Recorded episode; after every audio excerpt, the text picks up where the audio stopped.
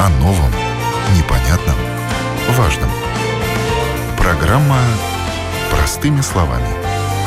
На Латвийском радио 4.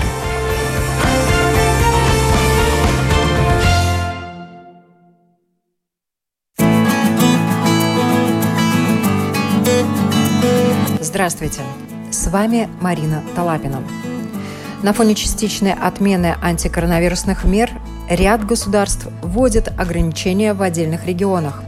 Наиболее пострадавшей страной остаются Соединенные Штаты Америки. Как сообщает сайт BBC.com, там в начале июля зафиксирован новый суточный рекорд заболеваемости свыше 50 тысяч новых случаев за один день.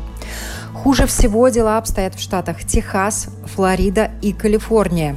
Некоторые штаты снова ввели карантин. В странах Латинской Америки также наблюдается рост заболеваемости. Бразилия занимает второе место в мире после США.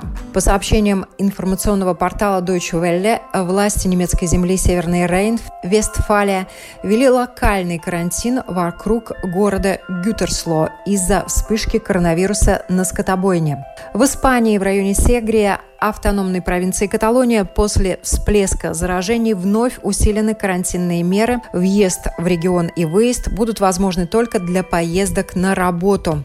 Во Франции ждут второй волны эпидемии. Власти страны рекомендуют компаниям и учреждениям сделать запас масок по меньшей мере на 10 недель. В свою очередь, Сербия также снова ввела карантинные меры в некоторых регионах после того, как статистика заболеваемости вновь пошла вверх.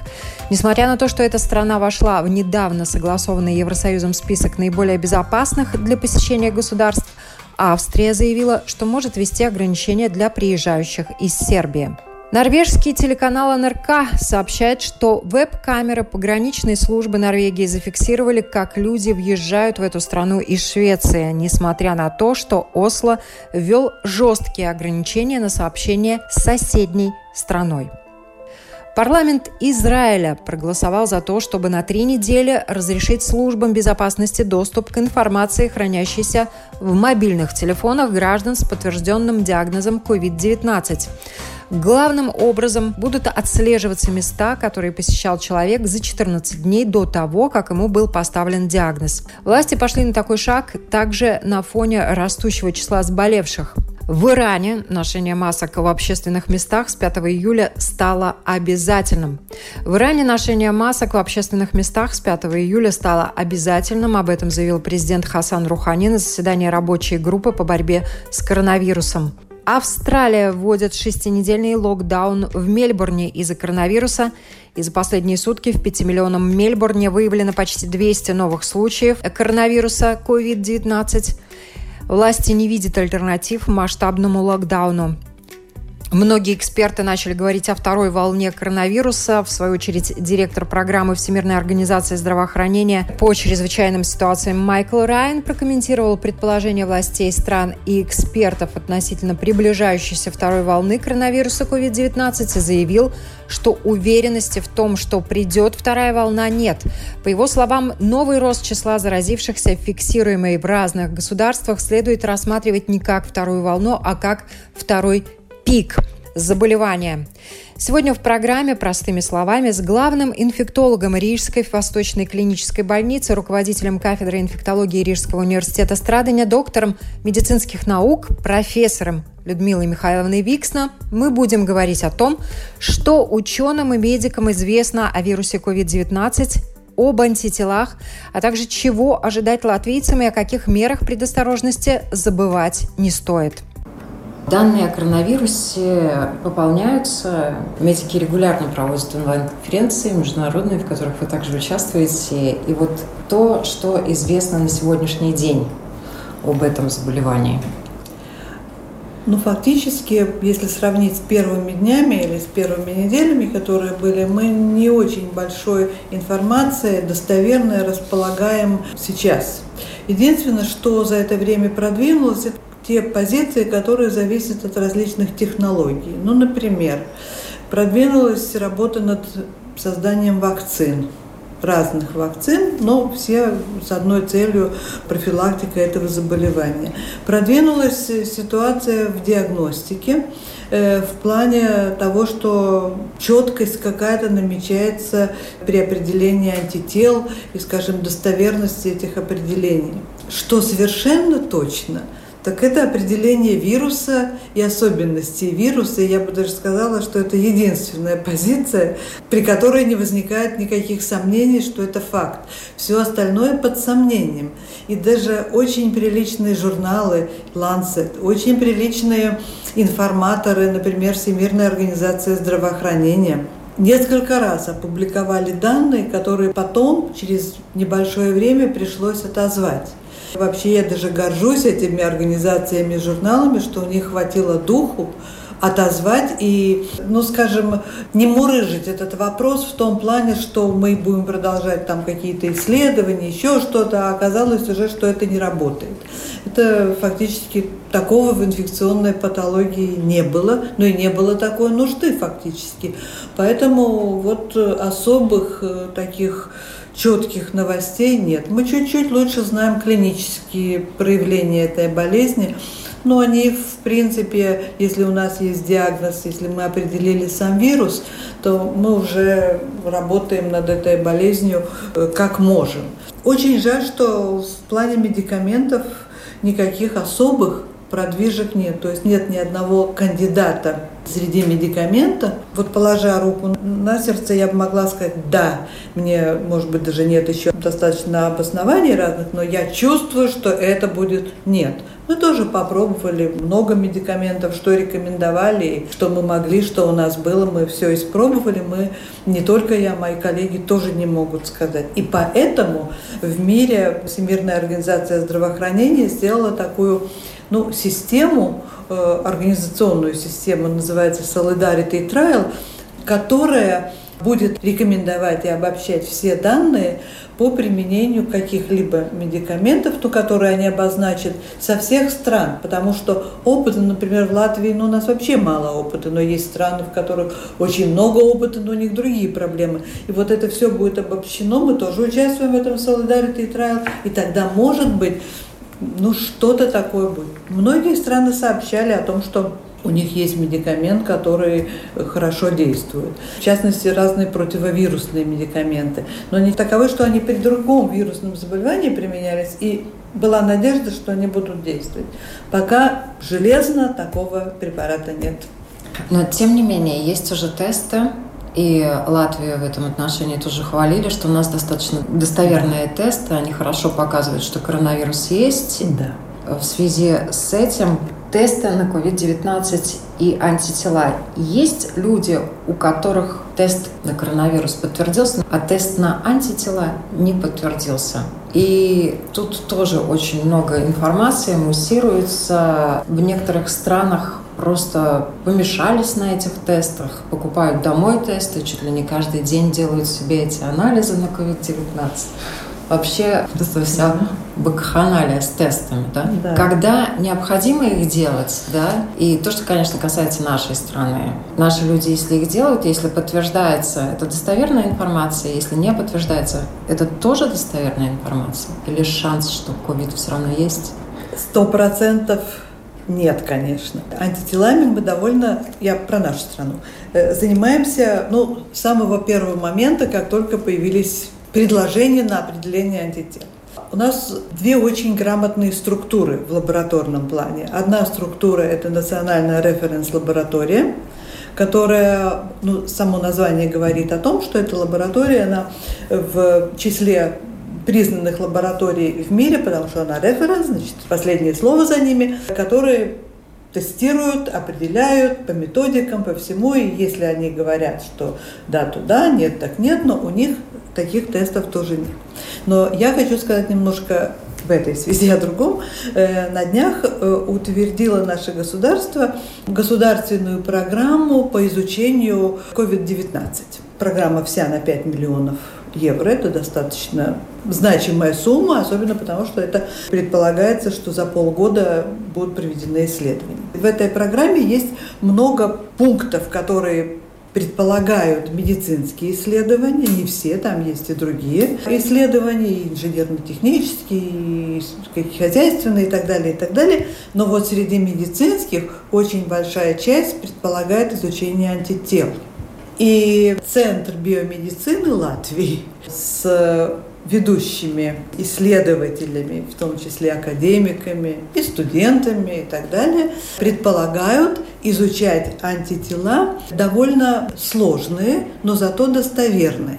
Ну, например, обычно мы говорим о, об антителах там, М, G, А, как при других инфекционных болезнях. Но тут коллеги собираются изучать антитела против конкретной части вируса – эти антитела не вообще какие-то антитела, а так называемые нейтрализующие, которые предположительно будут действовать против вируса. И, возможно, эти антитела можно будет использовать в качестве и лечебного мероприятия ну, для профилактики, скажем, или для лечения в другом эпизоде, или ну, для определения того, есть защитные какие-то механизмы, сработали они или не сработали у людей, у которых уже вирус SARS-CoV-2 был, например. Вот этим мы будем заниматься. Что касается коммерческих антител, которые есть в других странах и в Латвии, то как раз вот наша референс-лаборатория сейчас работает, она с разными предложенными диагностическими системами работала, но они все больше приближаются к тому, что меньше будет ложно отрицательных и меньше будет ложно положительных. Вообще в инфекционной диагностике часто бывают такие диагностические структуры, при которых бывают ложно-положительные и ложно-отрицательные результаты. Ложно-положительные – это лучше, потому что в таком случае этого пациента или этот материал мы обследуем более детально, более тонкими, более дорогими методами, и там еще какими-то вспомогательными методами. И в конце концов мы узнаем, что же с, этим человеком можем оказать помощь. Если ложно-отрицательное, это очень плохо, потому что мы этого больного фактически упускаем. То же самое, кстати, при гриппе когда эти экспресс-тесты делались, там тоже очень сложно. И мы разработали целую систему, при каких обстоятельствах, например, тест отрицательный, а какая-то элементы клиники есть, то мы идем на более дорогие. Все это очень дорого вообще. И э, мне патологоанатомы говорили, что бывает так, что, например, когда делают вскрытие, они смотрят и видят, что, ну, допустим, легкий у человека нормальный, а потом, когда делают детальный анализ уже тканей, там, ну, у них свои правила, как они делают, у нас же тоже центр патологии такой продвинутый, они говорят, что такого, такого алвеолита они вообще в жизни не видели. Это самые мелкие элементы легочной ткани, которые, они говорят, ну, такое воспаление тотальное. Ведь для больших органов э, важна тотальность поражения. Например, легкие все поражены, или большая часть совсем поражена. Это, конечно, приближает к смерти человека. Или печень, например, поражено, 80% печени в одномоментности. Все, умирает. Да, Это страшное дело. Изучать тоже будем. Но а, те люди, у кого есть антитела, и врачи тоже много об этом говорили, да. что в принципе это, конечно, наверное, да, этим людям можно вывешивать табличку, что у меня есть антитела. И это зеленый свет светофора. Вот о чем можно не беспокоиться. Желтый. Желтый желтый, потому что мы не знаем, как долго эти антитела сохраняются. Одно дело, а второе дело, мы не знаем, как они действуют. Они просто как маркировочные вообще что я когда-то переболел чем-то, и вот у меня какие-то антитела есть. Или же эти тела могут быть и защитными антителами, например, их можно, ну как при клещевом энцефалите раньше, или при дифтерии используют специфические вот эти антитела для раннего лечения или для профилактики, вот так, угу. не знаю. Ну, то есть, простыми словами, э, если человек переболел COVID-19, угу. неизвестно, заболеет он еще, не заболеет, Пока в легкой неизвестно. форме он будет переносить в следующий раз Пока неизвестно. Но это лучше, чем если нет. В любом случае, потому что что-то есть. Вот что-то, ну, желтый цвет такой, угу. как по вашему светофору. Да. да. А как будут привлекаться люди для исследований? Для исследований? Ну, во-первых, привлекаются к исследованию только те люди, которые согласны для этого есть целая серия разных э, разрешений. Например, комиссия по этике, у нас уже такие разрешения есть. Согласие учреждений, в которых это может проводиться. Потом согласие конкретных пациентов. Но в принципе, ну, те, которые больные люди находятся в больнице, мы у них будем спрашивать, и они будут подписывать документ, что они согласны. У тех, кто уже переболели, мы их будем приглашать не конкретно, не так, что мы знаем, что человек был инфицирован, мы ему раз взяли и позвонили, он может совсем не хотеть. Вероятно, это будет через средства массовой информации желающих я думаю, такие будут, потому что им будет предложено обследование более широкого профиля. И мне кажется, это для всех очень интересно, потому что мы еще даже не знаем, как этот вирус, как эта болезнь действует на пациента в более длительный период. Потому что вот в патогенезе, то есть механизм развития этого болезни, были некоторые особенности, которые э, вначале нас удивили. Ну вот иммунологии всегда говорят, иммунитет плохой, давайте что-нибудь съедим, чтобы иммунитет был лучше. Но это вообще не, не работает, но это ничего. А оказалось, что первая реакция, иммунная реакция на вирус чрезмерная, она неадекватная. В инфектологии и при других болезнях бывают такие ситуации, например, при вирусном гепатите Б, но человек, как правило, погибает в этой ситуации, потому что собственный организм, он начинает чрезмерно действовать и на вирус, и, и на все, что в человеке есть. Знаете, как дети, которые не могут уняться. Вот разбежался, и он не может, он в стенку головой, вот так же это. Поэтому это была очень большая неожиданность. Мы, кстати, тоже будем изучать э, этот вопрос в, де, в деталях и будем смотреть, может быть, эти антитела в длительный период сохранять. Это тоже плохо. Это все должно ведь быть в норме, адекватной ситуации. Это очень интересный вопрос с точки зрения развития болезни. Но вы знаете, инфекционные болезни, к сожалению, всегда приносят много смертей, намного больше, чем все войны вместе. И сейчас мы говорим об этой инфекционной ситуации как об особенной, но до того тоже известны ситуации, когда из-за гриппа вымирали целые города, где тоже у нас-то еще правительство работало и во всех странах, но были болезни, когда просто все больные умерли, и не, просто никто не работал, потому что их нет. Такие ситуации были, это, к сожалению, одна из. То, что касается этого вируса, штамм быстро мутирует. Что-то об этом известно? Известно. Вообще говорят, вот это слово «быстро» или «не быстро», оно фактически довольно субъективное, это надо как-то измерять. Но вот наш центр биомедицины, который с самого первого дня стали изучать вирус, который в Латвии, вначале просто для того, чтобы узнать, какой же у нас, а потом, чтобы проследить, как он меняется, он меняется не очень сильно и не очень быстро.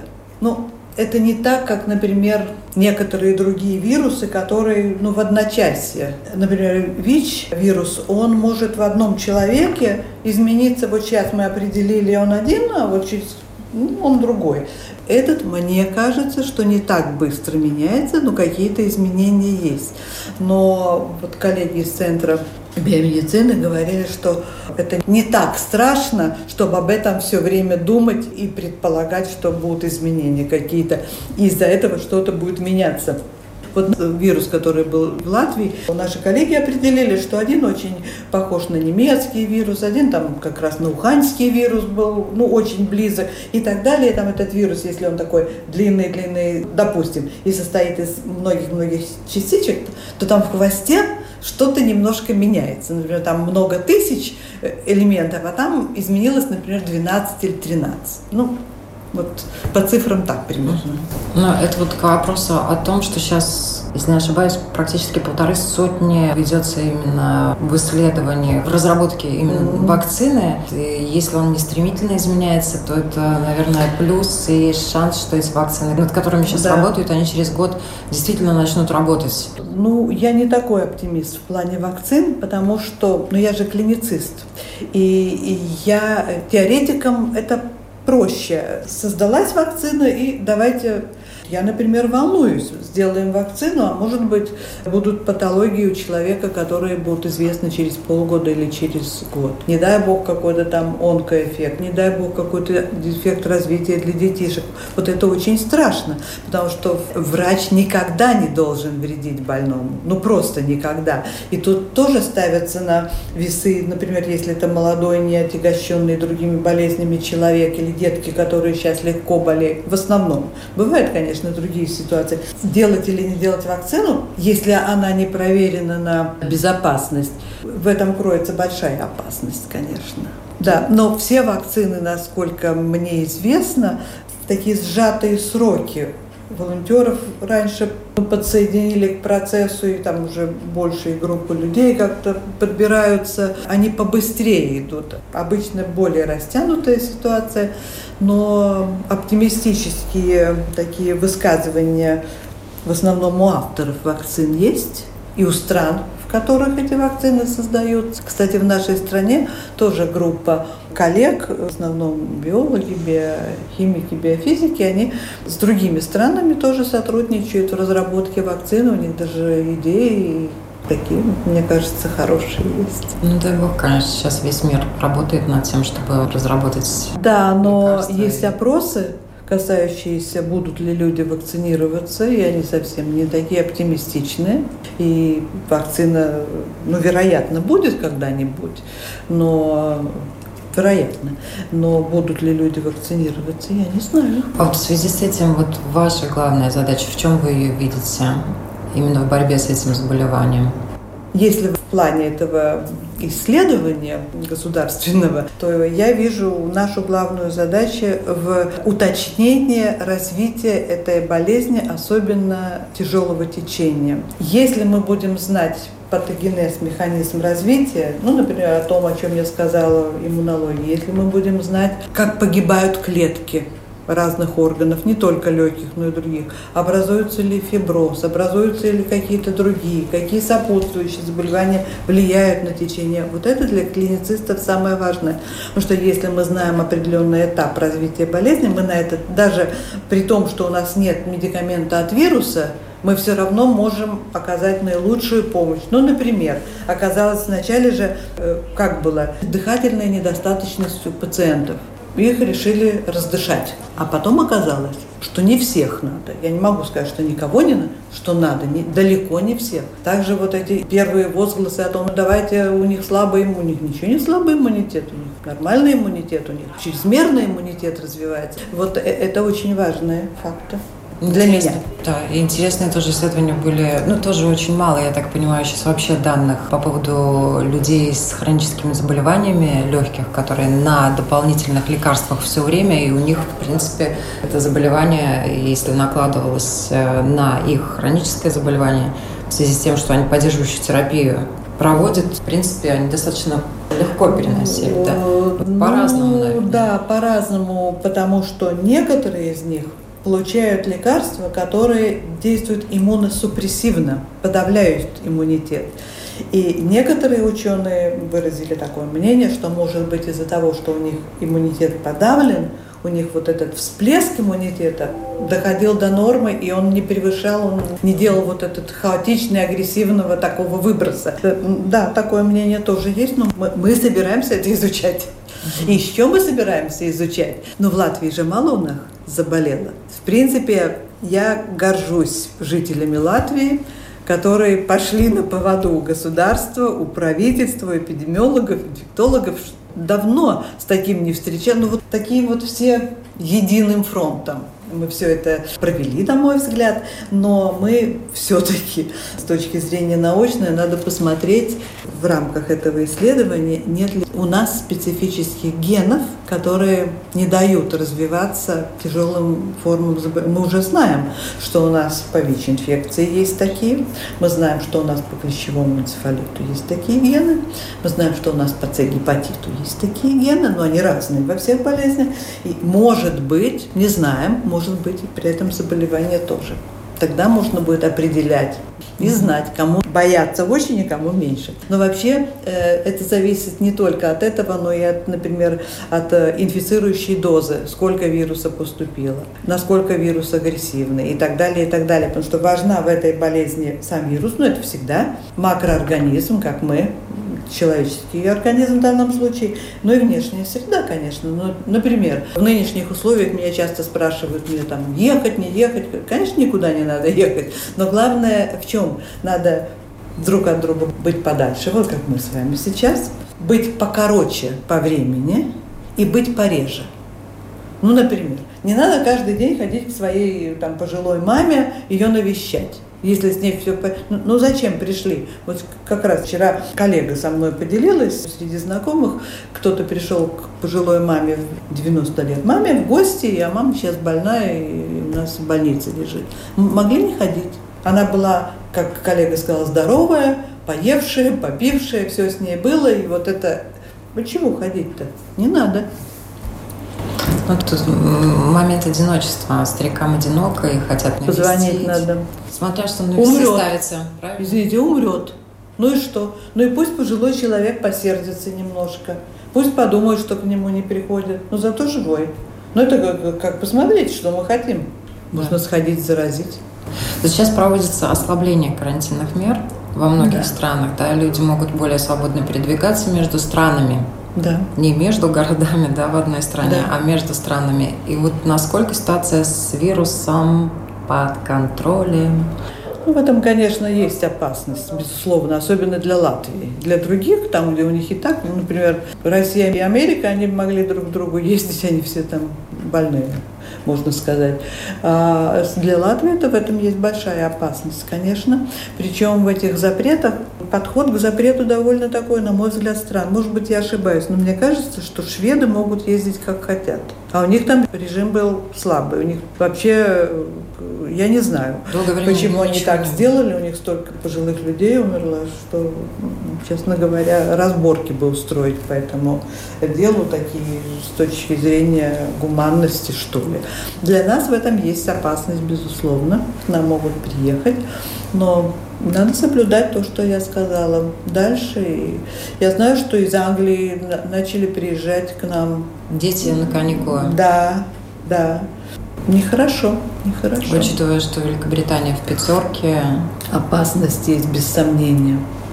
А вот Китай ввел новые ограничительные меры на выезд из Пекина, например, да? Угу. Там требуют справку о том, что человек не болен, тогда он имеет право выехать. Там Германия ограничила внутреннее передвижение, и тоже, если люди хотят заселиться в гостиницу, им необходимо предоставить справку о том, что они не больны. Болгария снова обязала всех носить угу. маски. Да. Да? То есть частично какие-то меры опять вводятся, может быть, локально. В Англии один из городов тоже закрыли. Угу. Можно ожидать снова локдауна? Трудно сказать, э, и скажу почему. Вот те меры, о которых вы упомянули, они касаются конкретных очагов. Это такие вспышки. И э, я считаю, что это очень правильно, потому что они не дают этой вспышке увеличиться, скажем, или, или распространиться. распространиться, да, конечно. Поэтому вот это, мне даже кажется, что это самая значимая мера в нынешний момент своевременно распознать и локализовать. Распознать и локализовать. Что немножко смущает, что вспышки этих заболеваний – нередко происходят в местах, так же как в Китае, на мясном рынке, на мясокомбинате, еще что-то подобное. И мне кажется, что это работа для тех специалистов, которые специалисты среды. Может быть, там все-таки есть какой-то компонент, который облегчает распространение вируса с какими-то другими компонентами в воздухе, потому что в Китае несколько рынков, в Германии они же чистоплотный народ. Ну, скотобойня. Да, скотобойня, например. Вот это немножко так. Э, Причем на скотобойне, я не знаю, я предполагаю, что в Германии там карусели всякие и так далее, что они не в скученном каком-то.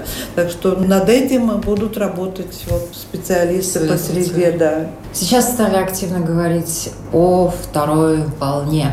Прогнозы разные, тем не менее, ждать, не ждать, если ждать, то когда? Но вообще время покажет. Это раз. Во-вторых, я не думаю, что в Латвии будет вторая волна. Потому что мы уже перешли на новый режим жизни, в принципе. Ну, например, когда я захожу в магазин, ну, в большой магазин, например, я уже вижу, что вот, например, с человеком, который мне идет навстречу, мы встречаемся глазами и расходимся каждый по-своему. Мы как-то, если кто-то там, не знаю, что-то берет, мне кажется, что меры предосторожности нас даже чуть-чуть, ну, спасут это чересчур, но даже в плане гриппа Думаю, что распространение гриппа будет меньшим, потому что грипп распространяется точно так же, ну, таким же путем. Чего я немножко опасаюсь, как инфекционист. Даже тогда, когда мы думаем, все, инфекционные закончились, нас скоро там ликвидируют, мы не нужны будем, оказывается, кстати, эту больницу ликвидировали раз пять уже. Да, тут же лепрозорий был и так далее, и так далее. Самое большое, что сделали, на два года во время войны закрыли, а потом опять открыли. Сейчас тоже мы уже подумывали, надо нам как-то так организоваться, там больных мало всего, раз, COVID-19. Чтобы не было еще какой-то другой болезни. Ведь мы сейчас забыли не только об заболеваниях неинфекционных, но инфекционных тоже. Корь же никуда не девалась, а корь намного опаснее. Заразнее. Намного, конечно. Это форма тяжелая, это заразность страшная. Мы лет пять назад закрывали университет на карантин, в том смысле, чтобы студенты к нам не приходили учиться, и у нас коллеги болели. Всегда коре заболевает врачебный и сестринский персонал в первую очередь, потому что люди-то больные к нам поступают, и они, это всюду так, не только у нас, так что вот и другие болезни тоже. Мы о них как, как будто бы их нету. Они немножко отодвинулись на второй да. план. Но то, что выработались в обществе новые привычки, угу. которые будут способствовать да. Конечно. более такой чистой. А вообще чистоплотность э, необходима, потому что с чистоплотностью у нас были очень большие проблемы. И э, я думаю, меня, наверное, будете ругать, может быть, не вы, но другие. Я, например, считаю, что недопустимо, чтобы в магазин за продуктами, люди приходили со своими кульками, мешочками и чем-то еще, которые не потому, что люди плохие или грязные, потому что этот мешочек многоразовый, он всегда будет чем-то запачкан. И я так, например, не вижу себя, кто-то пришел, мешочек там набрал, потом следующий, следующий. Или, э, да прости меня, Господи, дети в колясках. Сажают детей, с ногами, с памперсами, в коляску, катают. Почему я должна потом... Я понимаю, прекрасный ребеночек, он очень хочет. Причем в магазинах есть эти колясочки, где их можно... Детки сами могут э, все... Почему их надо туда? Я уж не говорю о собаках. Мне кажется, что над этим вопросом надо очень думать, потому что фекально-оральные инфекции тоже никуда не девались. А ковид, фекально-оральный путь тоже имеет, но он незначительный. В завершении нашей беседы вообще жителям Латвии вы уже упомянули, повезло. Насколько нам повезло и что нам надо делать, чтобы вот не возникли какие-то факторы, которые спровоцируют вторую волну в нашей стране? Ну, я не думаю, что нам только повезло. Это все-таки наш менталитет, наша порядочность, ну какая-то тяга к исполнению законов или каких-то нормативных актов и адекватное беспокойство за себя, ну и за своих близких. Адекватное я хочу подчеркнуть не так, что я думаю, что это первое. Во-вторых, мы очень рано забеспокоились, но очень рано. Мне даже иногда кажется, что первые совещания в министерстве были еще до... Вот такое чувство чуть ли не до болезни, прямо в первый и второй день. У нас была неожиданно, я бы сказала, ну, может быть, для меня, э, хорошая организация диагностики и поступления больных в стационар и удержание или рекомендации находиться дома. Ведь по домам поначалу ездили делать анализы. Люди сидели дома в большинстве своих случаев.